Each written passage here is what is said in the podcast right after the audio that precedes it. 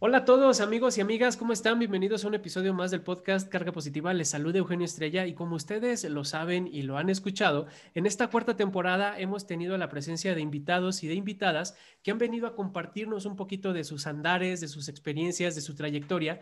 Y hoy tengo la presencia de una invitada, todas las invitadas y los invitados que hemos tenido han sido especiales, pero este es particularmente especial. Hoy me acompaña, hoy me acompaña Marlene, se escribe Marlene, pero es Marlene Marlene Ramírez. ¿Y por qué les digo que es especial que me acompañe? Porque técnicamente es mi sobrina, pero por las diferencias de o la cercanía de edades, pues nos sentimos más cómodos diciéndonos primos. ¿Cómo estás, prima Marlene? Bienvenida, gracias por acompañarnos. Hola, Hola, hola, Euge, buenas noches. Bien, bien. ¿Y tú? ¿Cómo estás? Yo muy bien, muy contento. Déjenme platicarles un poquito del perfil que, tiene. Eh, vamos a tocar temas muy interesantes con Marlene, pero fíjense, nada más, la, el perfil que tiene es ingeniera bioquímico con especialidad en biotecnología, ¿no? Hay nomás, casi, casi recién egresada, pero no es solamente esta parte, sino que también emprendedora y nos va a platicar un poquito de estos dos mundos, cómo es fusionar este, este sector de la, de la ciencia, de la tecnología, con un proyecto de emprendimiento y también hablarnos un poquito de este salto de cuando sales de la universidad y te enfrentas a estos esquemas del mundo laboral. Así es, esos difíciles temas del mundo laboral. esas, esas historias a veces de, terror, ¿no? Pero cuéntanos un poquito, Marlene, em, ¿por qué escoger esta carrera, ¿no? Esta, esta carrera de ingeniero bioquímico. ¿Por qué ingeniería bioquímica? Bueno, la verdad es que eh, desde niña siempre tuve muchísima afición por las cosas de la ciencia. Cuando estaba, me acuerdo mucho cuando tenía seis años, mi mamá me regaló un juego de química y yo le hablaba a mi mamá de que no, es que los genes, y mi mamá, ¿de dónde sacaste estas cosas? Siempre me, me encantó. Entonces, cuando estaba buscando carrera, eh, me acuerdo mucho que platiqué con otra de nuestras primas, con Priscila Estrella. le mandamos un saludo y, un abrazo. Un saludo. y ella me, me, empezó a platicar qué hacía en su carrera y a lo que se dedicaba. Entonces empezó a tocar temas de ciencia, de genética, de ingeniería. También siempre me gustan mucho las matemáticas y dije, de aquí soy, de, de aquí soy. ¿Dónde, ¿Dónde y cuándo voy a presentar mi examen?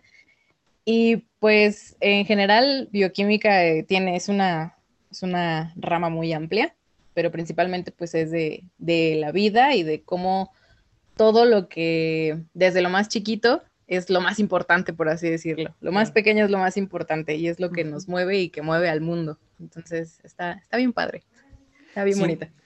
Sin duda es, una parte muy, muy interesante, eh, cómo, desde pequeña ya fuiste conectando con esa vocación, con ese llamado y ese interés de, preguntar a, a, gente cercana a ti para decir, oye, pues más o menos esto de qué se trata, de qué va, pero no te quedaste ahí, ¿no? Porque luego te especializas en la parte de la biotecnología. Cuéntanos un poquito de qué va eso. Sí, ahí, ahí eh, donde yo estudié, estudié en el Tecnológico de Celaya, teníamos dos especialidades, una que es alimentos y la otra que es biotecnología. Alimentos pues va más enfocada al desarrollo y formulación de los alimentos o cómo preservarlos y, la parte de calidad en, en, alimentos. La verdad a mí nunca me encantó porque pues en la parte de alimentos trabajan mucho con lácteos y cárnicos y la verdad soy, soy mala con los olores. Entonces dije no, esa parte no. Y en la parte de biotecnología, pues hay, si mal no recuerdo, son ocho diferentes ramas de la biotecnología, desde animal, de plantas, este, bioremediación, que también es, por ejemplo, ayudar a, a cuerpos de agua, por ejemplo, a ser rescatados cuando están contaminados. Y nosotros ayudamos con microorganismos para quitar ese tipo de contaminación, para descontaminar la tierra plásticos que ya sean biodegradables y ya no dañemos tanto al planeta. Entonces tiene muchas, muchas vertientes, pero todas van encaminadas a cómo nosotros mismos podemos ayudar y a, generar menos daño del que ya estamos teniendo en la, en la Tierra, ¿no? Sí, como esta parte de, responsabilidad social como tal, ¿no? Y, y tener esta, esta conciencia sobre el uso que le estamos dando a, los recursos naturales y pues cómo a veces el sector industrial y nosotros también como consumidores pues pasamos por alto estas cosas y, nos hacemos como medio de la vista gorda, ¿no? Pero a ver, antes de, avanzar, digamos que, que ya, em, ya estás estudiando ahí en la, en la universidad, ya entraste al tecnológico ahí en Celaya, haces tu, digamos, tu parte de la especialización, pero eh, regresémonos dos pasitos atrás, Marlene. En algún momento, em, e, esta, esta, niña de seis años que jugaba con, con estos elementos de, de o este, em, digamos, estos juguetes de, de, laboratorio y hablaba de genes, conforme fue brincando, no sé, primaria, secundaria, preparatoria, ¿no llegaste a considerar alguna otra opción eh, o siempre fue clarísimo que ibas hacia, hacia este, este camino? Sí, la verdad es que siempre fue, fue bastante claro. Ah, cuando hablaba, por ejemplo, en la prepa, ya ves que te hacen exámenes de, de aptitudes y para saber qué vas a estudiar. Este, pues yo la verdad de veces que ni los quería hacer porque sí estaba muy decidida a que quería hacer eso y me daba como miedo de que en los exámenes de aptitudes me dijeran como, no, es que tú no sirves para esto y yo bien ese de que quería estudiarlo, ¿no? Entonces, este, creo que eso fue mm, algo que me ayudó mucho porque siempre sí tuve muy claro que quería dedicarme a algo que fuera, algo que tuviera que ver con genética y hacer ciencia Siempre fue como esas, esas dos ramas que dije, yo quiero hacer algo de esto. No me importa cómo, pero algo así. Entonces siempre, sí, sí lo tuve muy claro, siempre, la verdad. Genial, porque eh, me, imagino el tener esta, esta resolución, son pocas las personas, ¿no? Habrá quienes de repente en el, en el camino, eh, pues todavía eh, llegan a, cuestionarse, ¿no? De, ¿será esto? ¿Será lo otro? Y, luego campos tan distintos, ¿no? De, oye, pues me estoy peleando entre algo de, la economía o irme a algo artístico, ¿no? Y tuvo un caso eh, eh, así de, tener esa, esa claridad. Sí, yo sí tenía muchos compañeros que sí les costaba mucho decidir. De hecho, hasta para elegir, por ejemplo, el, bachillerato, ya ves que son de físico, matemático y químico, biológico y demás si era de es que, ¿por qué me voy? Porque me gusta el baile y quiero ser actor, pero también me gustan muchísimo las matemáticas y yo voy bien decidida, así, ¿no? Pues yo ya sé que voy al químico biológico, o sea, sí, la verdad no, no sé a qué se debe, pero sí, desde muy chiquita ya, ya, ya sabía yo para dónde quería ir. Padrísimo. Fíjate que ahorita que, te escucho, eh, me vino a la mente, aparte en la introducción, olvidé mencionar que eres fan de Harry Potter. Y, entonces, este, eh, eh, mientras te escuchaba, como que se me vino a la mente la imagen de este sombrerito, ¿no? a manera en la, en la, preparatoria, como si te quisieran poner el sombrero y tú ya sabías así de, no, no necesito el sombrero porque yo ya sé que voy, que voy para allá. Sí. Así como Draco Malfoy que dice que él ya sabe que va a quedar en Slytherin, así yo diciendo, yo voy a estudiar algo que tenga que ver con ciencia y genética. Padrísimo. Oye, y, en esta parte, digamos, em, ¿tienes alguna figura em, como eh, dentro de la ciencia eh, que, te inspire una, una, mujer eh, o un perfil así que tú digas, es que me encanta la aportación que ella hizo o él hizo, ¿por qué no también a la ciencia?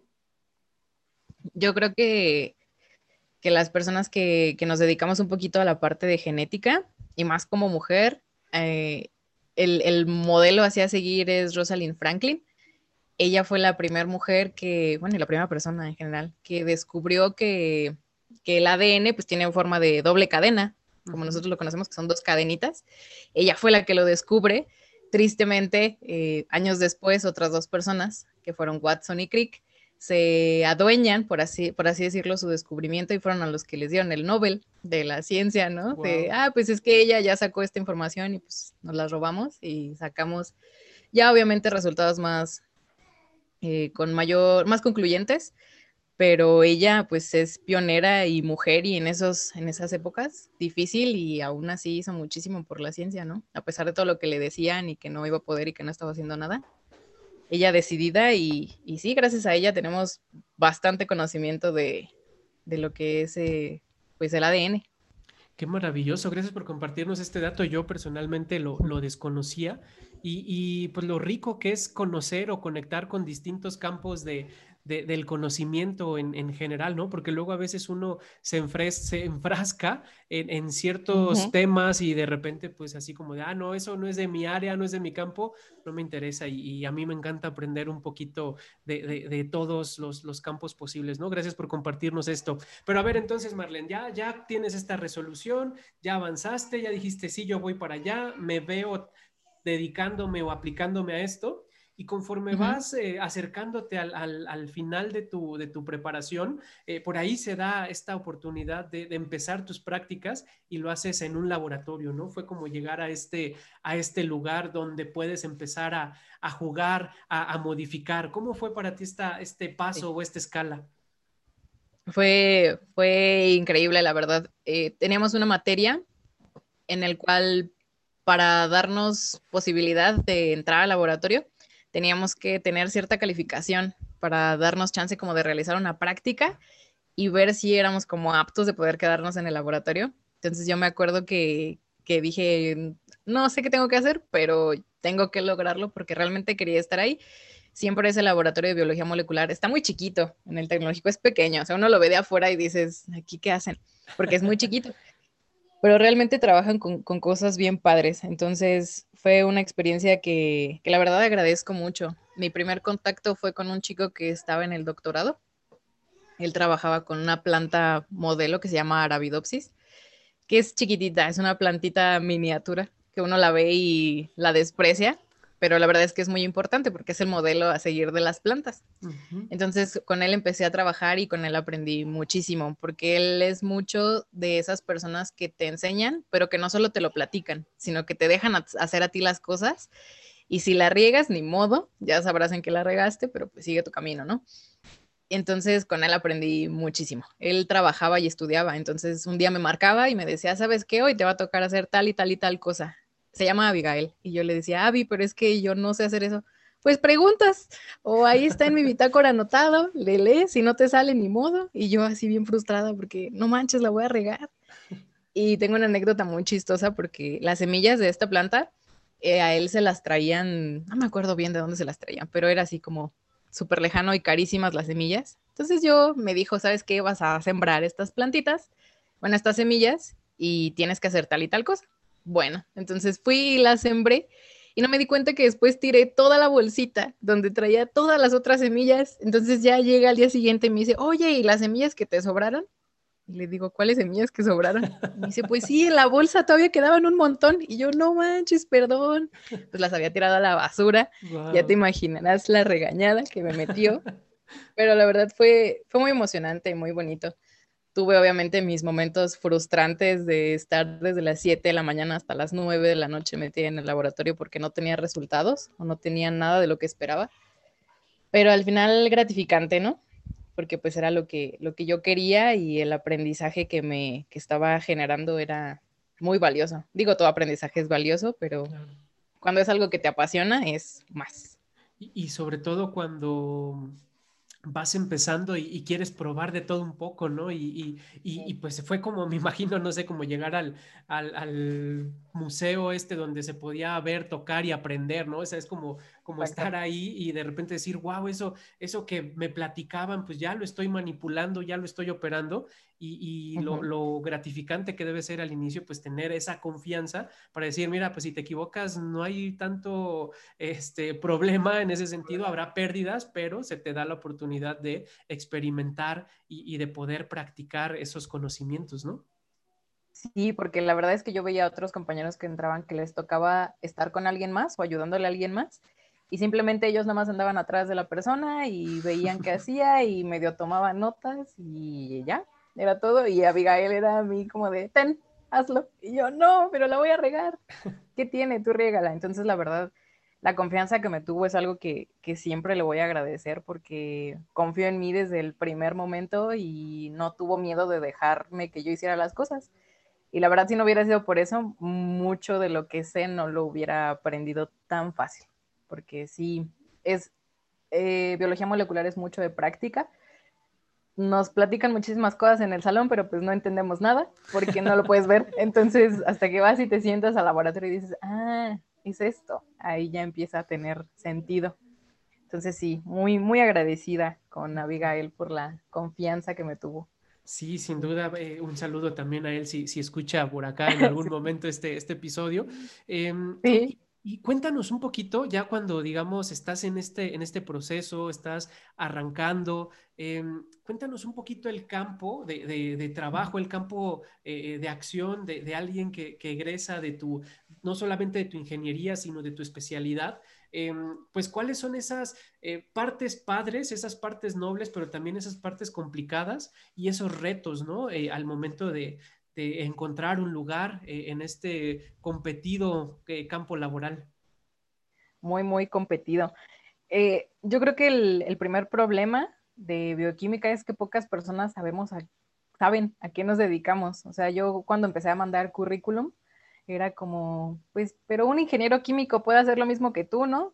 Y yo siempre era ingeniero químico, busco ingeniero químico para, no sé, tratamiento de aguas residuales.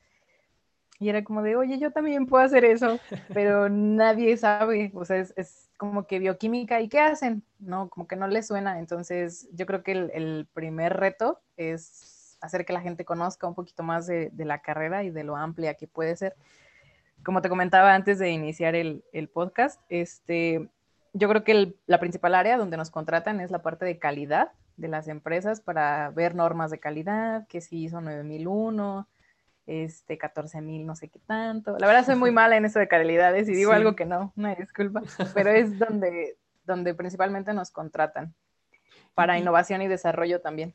Ok, y, digamos de tu generación, eh, eh, de, tus compañeros, eh, no sé qué tanta es la conversión, no sé, me imagino, voy a decir números igual así al aire, ¿no? Pero no sé, pensemos que en un primer semestre entran 50 personas y más o menos cuál es el semestre clave en el que dices, mira, si ya pasaste, no sé, cuarto, ya, o sea, ya, ya, ya se logró el primer filtro y luego de los que quedan en, la parte ya decisiva, eh, ¿cuánto es más o menos el aprox de los que se han logrado eh, colocar y, dónde andan, no? Mm, mira, cuando entró mi generación, en el Tecno hacían mucho esto del semestre cero, ¿no? De que te, si te estabas medio mal, pues como que entrabas al semestre cero y te regularizaban y entrabas. Cuando nosotros entramos, quitaron el semestre cero. Entonces, todos los que, los que entramos pasamos directamente a primer semestre. Entonces, si mi memoria no me falla, creo que entramos alrededor de 130. Wow. Entramos muchísimos, cuando generalmente entraban 60. entramos casi el doble. Después del primer semestre, pues obviamente ahí ya hubo varias pérdidas y nos quedamos. varios soldados caídos. y varios soldados caídos. Nos quedamos como unos, yo creo que como unos entre 100 y 90, más o menos. Y yo creo que el semestre donde, donde más bajas hay es tercer semestre. En tercer semestre llevamos una materia que se llama termodinámica y es como que donde empieza uno a sufrir y dices, ¿por qué? ¿Por qué? Ahí es donde, donde más sufres, bueno, donde empiezas ya a sufrir más. Y salimos alrededor como de unos 60, más o menos 60, 70. O sea, sí, mi foto de generación sí somos bastantes. Cuando estaban acostumbrados a ver a 15, nada más 20, sí salimos 60, 70 casi.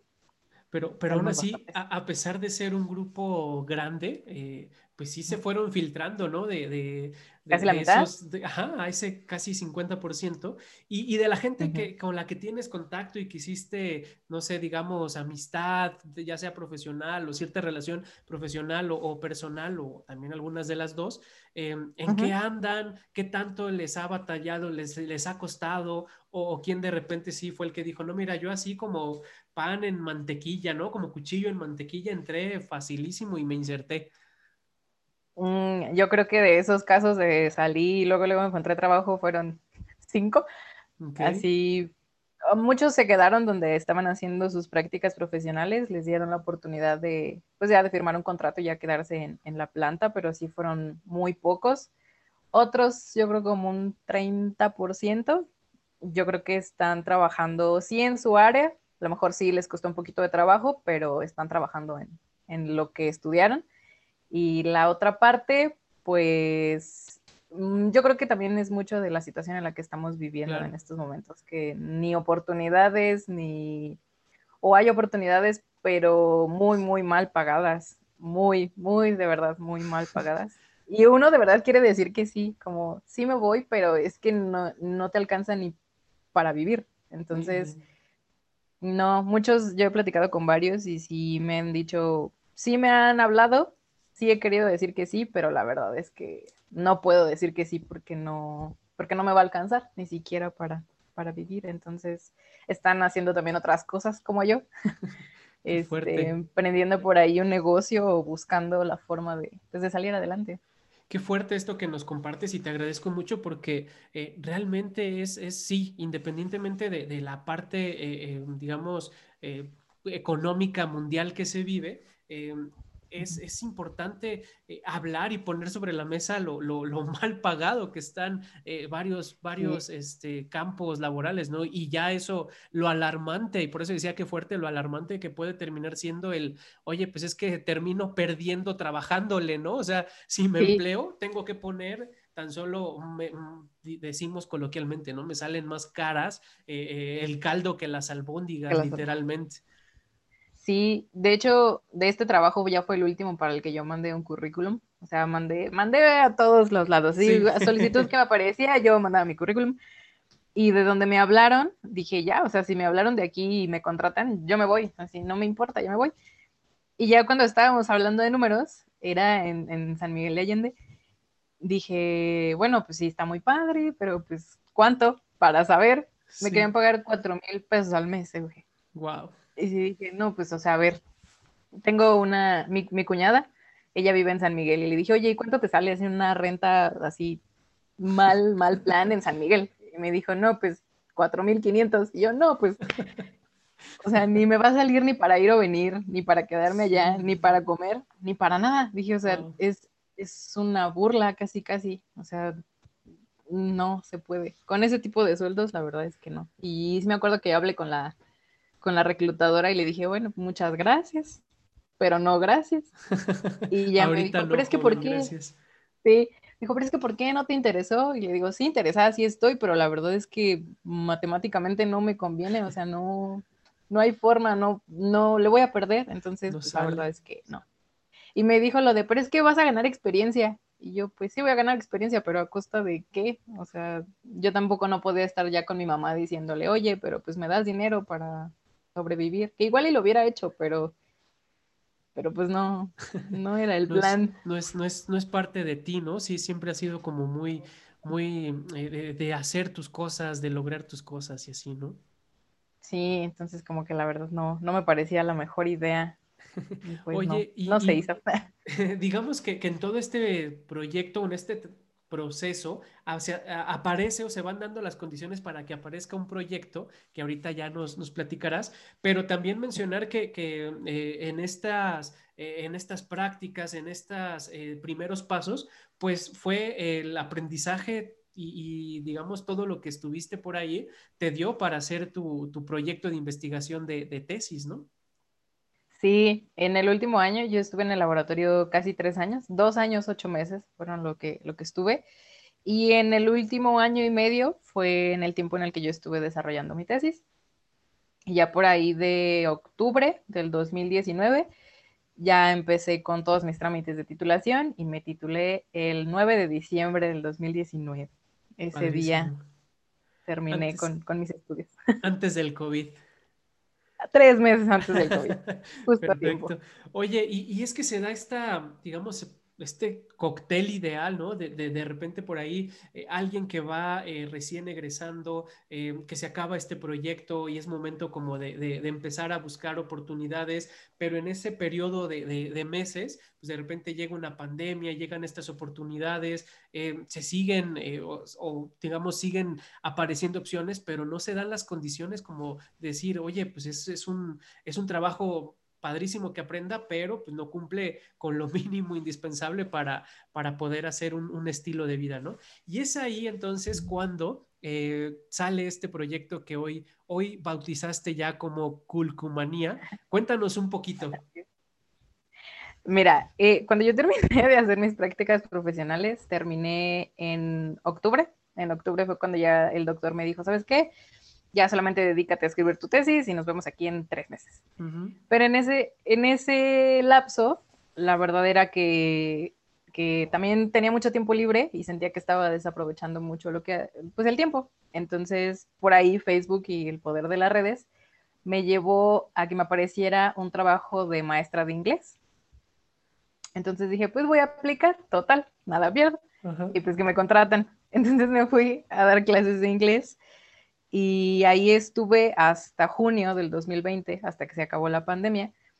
Pero pues yo daba clases a niños de sexto de primaria entonces, cuando yo platicaba con los niños, este, me decían, y yo veía, ¿no? También las necesidades como maestro de tener cosas que tuvieran nombres, porque por mucho que uno le dice a los papás, póngale el nombre al suéter, póngale el nombre a la botella de agua, a la libreta, o sea, un papá se casó y todos los demás hacen lo que quieren.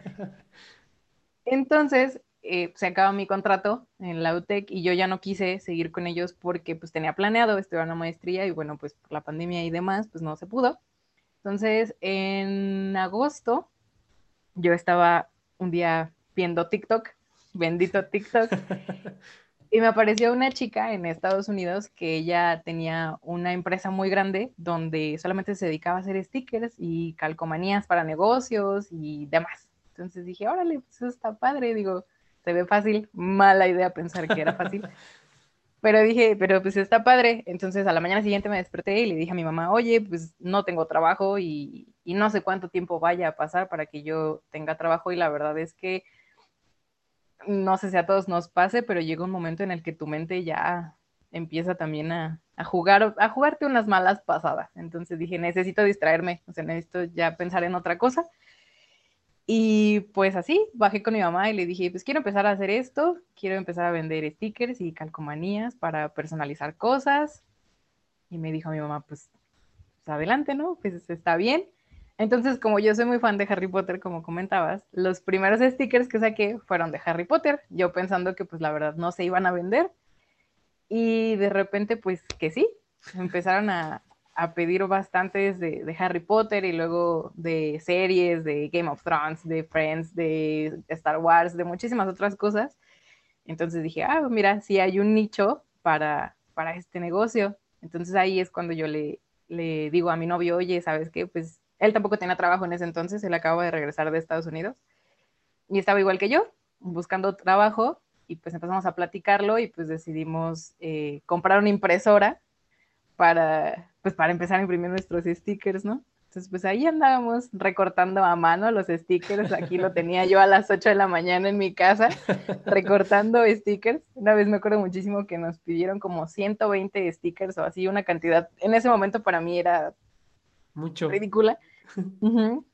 Entonces, pues yo le dije, oye, ¿sabes qué? No voy a acabar. Entonces me dijo, no, pues yo mañana estoy ahí a las 7 y ahí nos tienes a mi mamá, a mi novio y a mí recortando, porque yo hacía los stickers y les ponía un pequeño margen para saber dónde tenía que cortar y que nos quedaran parejitos, ¿no? Entonces, pues ahí duramos recortando como 4 o 5 horas ya con callos en los dedos de estar ahí recortando, pero se logró.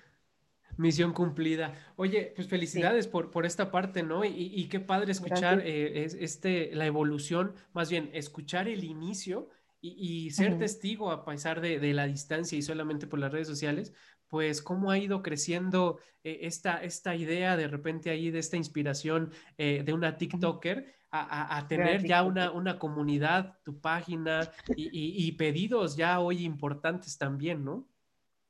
Sí, la verdad es que, que, sí, un día estaba yo platicando con mi mamá y sí le dije eh, que estaba sorprendida de, y agradecida también con, con la vida y, y con Dios de, de, de, llegar, ¿no? Porque hay muchos eh, negocios que les toma muchísimos años, al menos tener a lo mejor un pedido fuerte, y para mí fueron tres meses los que más o menos cuando fue, pues bueno, es que también empecé en agosto, entonces se venía diciembre, que es una temporada muy fuerte, y pues ahí fue donde pegó, en diciembre fue donde más, noviembre y diciembre fueron donde más trabajo empezamos a tener y donde más empezamos a crecer ahí en esa temporada.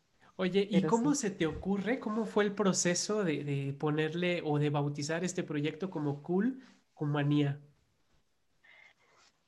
Mm, fue extraño porque busqué una página en internet, así al principio dije, ah, ya debe de haber algún tipo de generador de nombres para negocios. Entonces, de, hecho existen, o sea, Entonces ahí ya pues le, le, empiezas a mover los parámetros que tú quieres. Entonces yo decía, no, pues personalizados, eh, stickers. Y aparecían muchos nombres que pues como que no me representaban o yo sentía que la verdad, o estaban en inglés. Entonces dije, pues es que a la gente como que no va a entender el punto.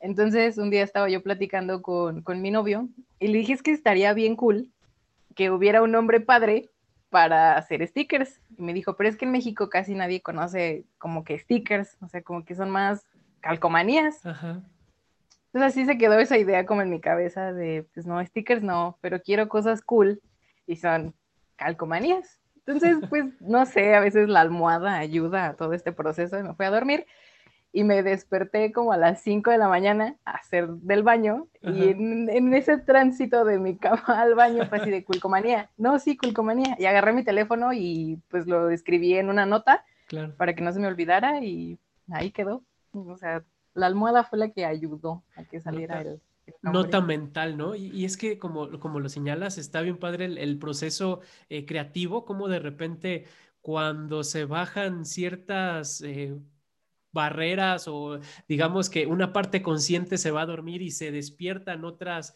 otras eh, partes de nuestro cerebro, de nuestra mente, pues se dan conexiones bien interesantes y de repente llegan esas resoluciones, ¿no? Sí, me pasó, me pasó varias veces también en la carrera, no sé, nos dejaban algún problema y ya ocho horas ahí pensando en la respuesta del bendito problema, te vas a dormir y te despiertas a las cuatro de la mañana, ah, esta, es la solución. y dicho y hecho, esa es la solución pero como que necesitas también dejar descansar a tu cerebro un poquito para que fluyan las ideas. Y que se acomoden. Y pues fluyó, y que se acomoden. Y fluyó el culcomanía. Y, luego entonces, eh, em, padrísimo toda esta parte, ¿no? Porque luego viene, em, digamos, de los stickers. Eh, yo recuerdo mucho los, los sí, la, parte de, de, Harry Potter, de Big Bang Theory, de Game of Thrones, pero luego de ahí, ¿cómo empiezan em, a evolucionar a, otros productos, ¿no? Vienen las tazas, eh, luego ya vienen los termos, luego ya vienen eh, eh, pues muchas cosas más que, hoy están en la parte de tu catálogo de, productos. Sí, pues después de lo de los stickers, este, mi novio me dijo que ya no podía seguir porque consiguió trabajo. Entonces, pues para mí sí fue como de, oh rayos, ¿no? Porque pues dije, ay, ¿cómo le voy a hacer ahora yo sola? Entonces mi mamá me dijo, no, tú no te desanimes, tú sigue adelante y pues ya, si se vende bien y si no, pues no pasa nada. Entonces, eh, un día estaba en Facebook, otra vez en otra red social, y estoy en varios grupos de compra-venta. Entonces, me apareció, a veces de verdad siento que sí es el destino y la vida diciéndote cosas. Y me empezaron a aparecer muchísimas publicaciones, pero de verdad muchísimas, así de busco tazas personalizadas, busco termos, busco playeras, busco no sé qué. Y dije, bueno, pero pues es que yo no tengo ni las tazas, ni un plotter de corte, ni material, ni sé cómo se hacen, ni nada. Entonces, pues ahora sí que apliqué una forma de aprender muy millennial y fue YouTube. Claro. Entonces en YouTube fue así como de cómo personalizar tazas. Y no, pues me aparecían desde cosas súper complicadas, que plumones, no sé qué, especiales, carísimos, y dije, no, pues esto no va a funcionar. Hasta otras más simples, y de repente llega, me aparece por ahí, no, pues tazas eh, personalizadas con vinil. Y yo, ah, ok, entonces ya después pues me empecé a meter a investigar qué tipos de vinil hay, porque es un mundo en, en, en el tema de vinil, hay muchísimos tipos de viniles. Entonces dije, ok, necesito de estos, de esta marca, que es como la mejor, la más duradera. Y ya uno va aprendiendo truquitos, este, que hay que calentarlo, hay que limpiar la taza. Entonces ya después yo le, le comenté a mi mamá. Mi mamá pues ha sido siempre el apoyo y el respaldo para todas mis locuras y ocurrencias. Y me dijo, ah, pues órale, y a ella también le encanta, ¿no? Entonces me empezó a ayudar a buscar proveedores de tazas. Entonces, en todo este, en todo este viaje de buscar proveedores de tazas, pues nos dimos cuenta que aquí en las centrales de la Haya perfectamente podíamos encontrar las tazas. Y luego nos dimos cuenta que no eran de la mejor calidad porque las tazas que traen son, pues son chinas, y ahí pues nos dimos cuenta de muchas otras cosas, que México le falta, tiene todo para producirlo, pero no lo hace. Pero bueno, entonces pues empezamos a buscar trazas que fueran de calidad y me animé. Entonces para esto pues yo necesitaba el plotter de corte porque no podía cortar el vinil. Y le dije a mi mamá, oye mamá, este, pues hazme un favor y pues ya ella me, me ayudó a, a comprar el, el, plotter que yo necesitaba. Y pues ya, igual otra vez tutoriales en YouTube para saber cómo funcionaba la bendita máquina, porque ni idea. Y pues, me animé y, y funcionó. Y ya después... Y pegó. Y ya después dije, oye, pues también puedo empezar a hacer termos. O después tú también me diste la super idea del, del Spotify Glass y todo esto, que también fue todo un, un hit.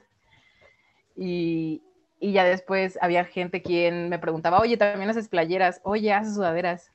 Y al principio decía de como, no, pues no hago, la verdad, no, no sé ni cómo se hacen y me vayan a quedar feas y pues qué pena, ¿no?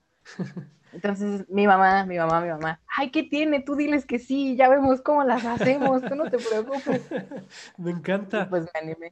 Me encanta porque eh, en, en, el emprendimiento hay como esta, esta regla eh, que hay que decir sí a todo, aunque no sepas, y ya después te encargas de, de aprenderle, ¿no? Es, y sobre todo cuando, cuando se, se, va, se va iniciando. Me encanta escuchar tu, tu historia. También saludos ahí a tu mami, a, a mi prima, eh, porque, sí. porque es, es, una parte muy, muy interesante escuchar cómo está este, este apoyo, esta complicidad, ¿no? De decir, eh, te, te imaginé ahí como como haciendo el deal al estilo Shark Tank, ¿no? De voy a ir a convencer a mi inversionista, ¿no? Para el 20% de, de, sí. mi, de, mi, compañía eh, a adquirir o, eh, un, un, un, paquete para poder comprar el plotter, ¿no? Y hacer toda esta parte eh, muy, muy interesante escuchar. Así es, yo creo que, que si alguien por ahí está escuchando y quiere emprender, que no le tenga miedo. La verdad, al principio sí, sí sientes que es un reto y si dices, no voy a poder y ni se me va a vender y hay veces que como te comento la mente juega un papel muy importante, ¿no? Y uno mismo se autosabotea y se está diciendo, no, es que no va a poder y ni se me va a vender y se me va a quedar todo y mi inversión. Pero pues si uno confía en lo que hace y le pone realmente su corazón y, y todas sus ganas, pues yo creo que las cosas fluyen y se acomodan para que funcionen. Padrísimo. Y, y, esta parte también que decías, ¿no? Como que eh, decías, es que pareciera que fuera el destino o la vida queriendo decir algo, pero ahí también hay un gran mérito en escuchar esas, esas señales, ¿no? De repente, eh, así como te aparecieron a ti, hay gente a la que seguramente le apareció y ve pasar la oportunidad y lo único así, literal, lo que hace es como swipe up y dice seguir, seguir, seguir, seguir. Y, y, tú viste como esta, este nicho desde los niñitos de hay que personalizar las cosas de nuestros alumnos y luego esta, esta otra necesidad. Oye, Marlene, en esta, eh, digamos, trayectoria que, que, que vas teniendo, eh, ¿Es tu primer emprendimiento o si eras eh, en la escuela, eh, no sé, pre preparatoria, secundaria, universidad, si llegabas así con, con, tus otros proyectos, con otros eh, eh, emprendimientos alternativos? Sí, desde la secundaria ya tenía yo emprendimientos alternativos y momentáneos Órale. también, porque siempre fui la niña de los plumones en la escuela, entonces, pues las tareas siempre aplicaba que, oye, ¿tienes la tarea de física? bueno, 20 pesos y, y, te la paso. Entonces desde ahí, ¿no? Empezaba a, a, hacer eso y luego ya cuando estaba en la carrera, eh, siempre se me ha facilitado un poquito explicar las cosas. Entonces con mi mejor amiga eh, empezamos un proyecto de dar regularizaciones. Órale. De dar regularizaciones a niños de primaria, de secundaria y para prepararlos a, examen, a, exámenes de admisión para la prepa o exámenes de admisión para la universidad. Entonces, este, pues los, les cobrábamos por hora o ya de plano quien no pudiera ir a nuestra pequeña oficina que nos prestaba la mamá de mi mejor amiga. Si no tenían como la posibilidad de ir, pues nosotros íbamos a su domicilio y pues ya nada más cobrábamos como la gasolina o lo que saliera por ahí extra, ¿no? Y en ese proyecto estuvimos alrededor de un año y luego ya por tiempos de ella y míos, pues ya no, ya no nos podíamos acomodar, ¿no? O sea, ya ella, ella estaba, estaba en el ballet del tecnológico y empezaban a irse de gira que a Francia, a Inglaterra, entonces ella ya nunca estaba y yo ya estaba en séptimo semestre y ya había entrado al laboratorio, entonces ya no tenía tiempo de nada y pues ya lo, lo tuvimos que dejar, pero también lo disfrutaba bastante. Padrísimo. Oye, y en esta digamos, en este momento de, de, del emprendimiento, ver cómo, cómo tu proyecto va, va, creciendo y se van generando pues nuevos mercados, nuevos clientes. Eh, ¿Cuáles han sido así como tus, experiencias que digas, ah, mira, estos momentos así como de recordar estar recortando desde las 8 de la mañana 120 stickers, eh, ¿qué otro, qué otro eh, momento así que tú dices, esto cómo lo, lo, aprecio, cómo lo valoro? Y también si nos puedes compartir como ese, ese momento de todo lo contrario, ¿no? Que dices, ¿en qué momento me metí en esto? Yo creo que un, un momento que, que recuerdo mucho es este, una publicación, alguien puso en un grupo de compra-venta que necesitaba un artículo en específico y eran unos 15 comentarios. Los 15 comentarios eran recomendándome a mí, o sea, bueno, a la página, pues. Sí. Entonces ahí sí dije, ah, mi trabajo. ahí dije, ok, entonces no estoy haciendo las cosas tan mal, ¿no? Al contrario, yo creo que pues, al menos están bien. Entonces yo creo que, que, fue bastante gratificante ver que a la gente pues pues me tomaba en cuenta, ¿no? Ya empezaba como a, figurar en cuando alguien piensa, ah, necesito un termo, ah, ¿a quién le pregunto? Y como que me mencionan, es, eso, está muy padre.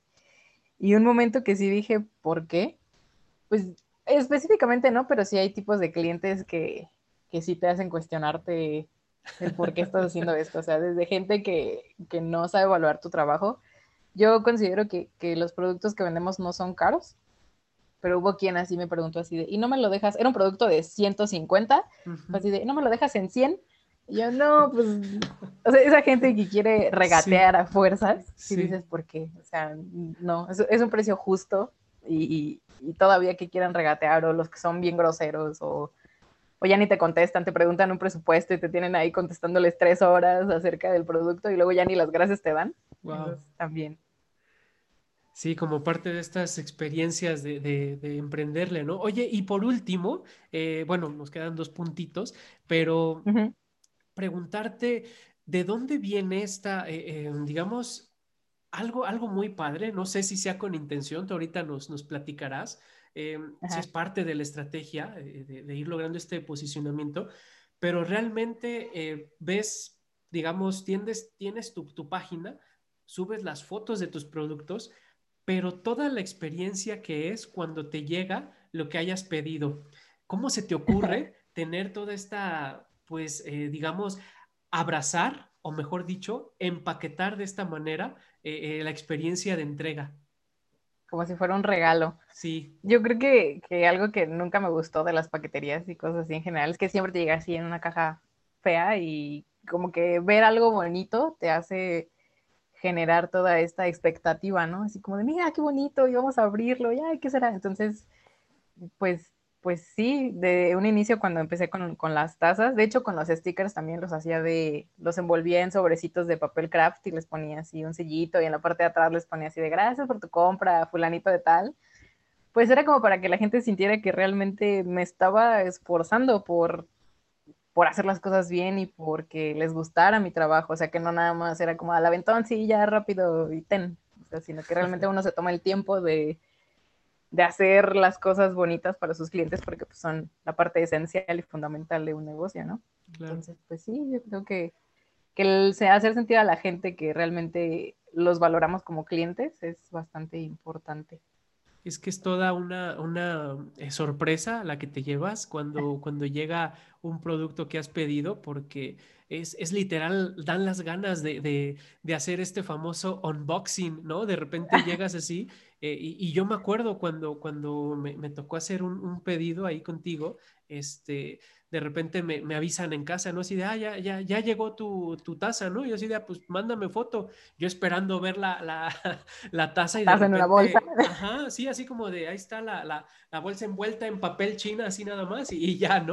Pero no, es toda una experiencia así, hasta, hasta, hasta mis hermanos cuando la recibieron dijeron, ¿qué hay? ¿Qué hay? ¿No? O sea, queremos, así de, la podemos abrir por ti, ¿no? Toda la experiencia y, y todo lo que, lo que pones ahí, el detallito, es eso se, quiero decirte, si algún cliente no te lo ha dicho, eh, se percibe como usuario, se percibe como, como cliente, este, ese esfuerzo, eh, el pensar en eh, cuando alguien recibe este, esta compra, sí, sí está padrísimo el, abrir el listoncito, la cajita, es, es un momento muy padre. Ay, qué bueno que te gusta. y, estoy seguro que así, eh, pues todas las personas que te han hecho algún pedido, porque pues, muestra de ello es que te hayan mencionado 15 veces eh, eh, cuando alguien, alguien pudo haber puesto cualquier otro nombre, pusieron Culcumanía, ¿no? Exacto, es así, fue bastante gratificante, muy, muy gratificante. Oye, y yo te decía que quedaban dos puntos, este es el último, Marlene. ¿Qué sigue para ti? Eh, ¿Qué sigue para la parte del proyecto? ¿Cómo ves que esto pueda, eh, no sé, eh, escalar? O, en qué momento dices, bueno, esta es la visión que tengo para Culcumanía? Y también en tu proyecto de vida personal y profesional, pues, ¿qué sigue? ¿Cuál, cuál es esta balanza o esta situación en la cual estás tratando de acomodar estos dos aspectos? Pues en el aspecto ya profesional, o sea, con, mi carrera, a mí sí me gustaría seguir, seguir este, estudiando. Yo sí, sí tengo la idea de continuar con un posgrado, pero no quiero dejar tampoco, tampoco mi negocio, ¿no? Porque pues ya le, tengo bastante cariño. Entonces, sí me gustaría continuar con, un posgrado. No sé cuándo, la verdad. Mm, se me hace difícil pensar en un posgrado en biología molecular o algo similar en línea, la verdad como que sí, sí, sí me da miedo. Digo, no, si en clases no le entiendo, en línea está difícil, pero sí me, gustaría bastante, a mí me gustaría llegar al doctorado y si se puede, pues más. Y de la parte de culcomanía, mm, hasta dónde sería escalable, pues yo creo que es un, es un nicho bastante noble. O sea, sí, sí puedes llegar a, a crecer bastante, pero me gustaría mm, tener a lo mejor alguna tienda que ya venda los, los, lo que tú necesites para empezar a, emprender tu propio negocio como de personalización, ¿no? De ah, que sean las máquinas, las planchas, que si el plotter, eso sería como que me gustaría tenerlo. O otro aspecto sería a lo mejor hacer playeras, pero desde la maquila de la playera. Wow. Pero que sean de buena calidad, porque algunas de ellas, pues como que, como que dices, o sea, sí están baratas, pero, pero no están tan padres. Sí, de repente como que te encuentras un, un, diseño muy bonito, pero ves la calidad de la tela y, y me imagino que esta, esta idea de las playeras, pues también con esta eh, tendencia de, de, de, la producción responsable, ¿no? Sí, sí, por ahí intento también, un día le platicaba a mi mamá, así de, es que estaría padre como tener un vinil pero que fuera de plástico, pero degradable, o sea, que tuviera algo por ahí ecológico y como que intento por ahí buscar mi carrera por dónde se puede meter. Padrísimo. Pues ahí intento juntarlos en algún punto. Padrísimo. Pues Marlene, un gusto conversar contigo, felicitarte. Eh, yo te lo he escrito eh, en, mensajes, la verdad tu proyecto eh, me encanta, soy fanático de lo, de lo que estás haciendo y precisamente por eso quería que tú nos compartieras esta experiencia de emprendimiento, porque em, nos has hablado de una manera muy, muy genuina y también te lo agradezco, las dificultades, y lo, enriquecedor que puede llegar a ser una carrera, eh, digamos, profesional, pero también las limitantes, por mucho que nos apasione, que se pueden encontrar y también escuchar tu testimonio de cómo empezaste a buscar opciones y a crear tus propias oportunidades, ¿no? Y sobre todo, eh, muy contento de escuchar esta, esta conciencia de decir, ok, está esto, pero puedo seguir haciendo más cosas y estoy seguro que cuando se pueda, escucharemos o estaremos conversando nuevamente de esa, ese posgrado que estarás haciendo. Espero que sí. Sí, eh, por ahí un youtuber muy famoso, Luisito Comunica, dijo, alguna vez lo escuché decir que, que, él cuando salió de su carrera pues un poco tenía trabajo, ¿no? Él iba y grababa las bodas, y pues, pero pues no era gran cosa. Entonces empezó a hacer YouTube porque dijo, pues si no hay trabajo, pues me doy y me autoempleo. Entonces, y veamos dónde está Luisito Comunica, ¿verdad? Sí. Entonces yo creo que es, es una muy buena metáfora y una muy buena forma de pensar que si hay veces que el camino se cierra, pues hay que buscar otras oportunidades y cómo, cómo florecer en donde sea posible, ¿no? Padrísimo, padrísimo. Y, así como ahora tu, tu nombre está detrás de, de, esta marca, de este proyecto Culcumanía, estoy seguro que en unos años este, este nombre y tu trayectoria estará detrás de grandes investigaciones. Esperemos que sí, Muchas gracias. No, hombre, gracias a ti. Eh, ¿Algún comentario con el que quieras despedirte? Pues que si son recién egresados y, y, ven que está difícil el camino, que no se desanimen. Poco a poco la situación está difícil para todos, para todos, absolutamente para todos. Entonces, pues que le sigan echando ganas y que no, que no tiren sus sueños por la borda, ¿no? Que a pesar de que a lo mejor yo ahorita no estoy haciendo lo que siempre pensé que iba a estar haciendo, no quiere decir que eventualmente no vaya a llegar ahí. Poco a poco. Es parte del proceso, ¿no? Sí. Padrísimo. Pues muchas gracias, eh, gracias por tu tiempo, gracias por las experiencias que nos compartes y también muchas gracias a ustedes por habernos acompañado en un episodio más del podcast. Les saluda Eugenio Estrella y nuestra invitada de hoy fue Marlene Ramírez. Muchas gracias, Euge, a ti por invitarme. Bye.